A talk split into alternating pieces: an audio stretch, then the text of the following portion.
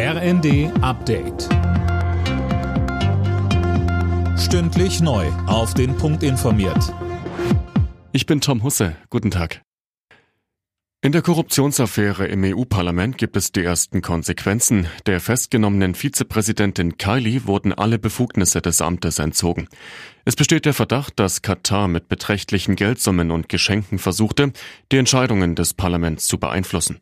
In Kylies Wohnung sollen bei Durchsuchungen hohe Geldsummen gefunden worden sein. Auch gegen vier weitere Beschuldigte wird ermittelt.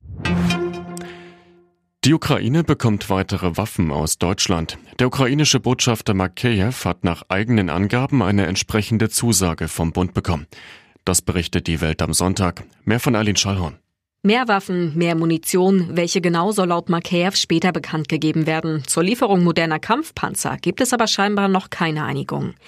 Im Hinblick auf ein mögliches Kriegsende hat der Bund dem Botschafter wohl auch versprochen, dass es ohne die Zustimmung aus Kiew keine deutschen Verhandlungen mit Russland geben wird.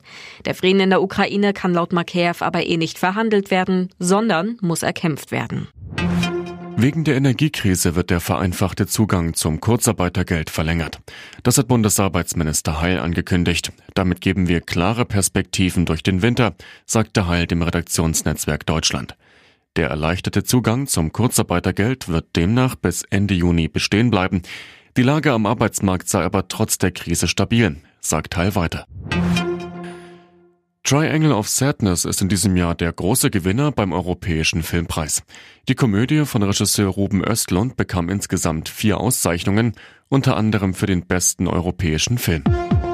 Alle Nachrichten auf rnd.de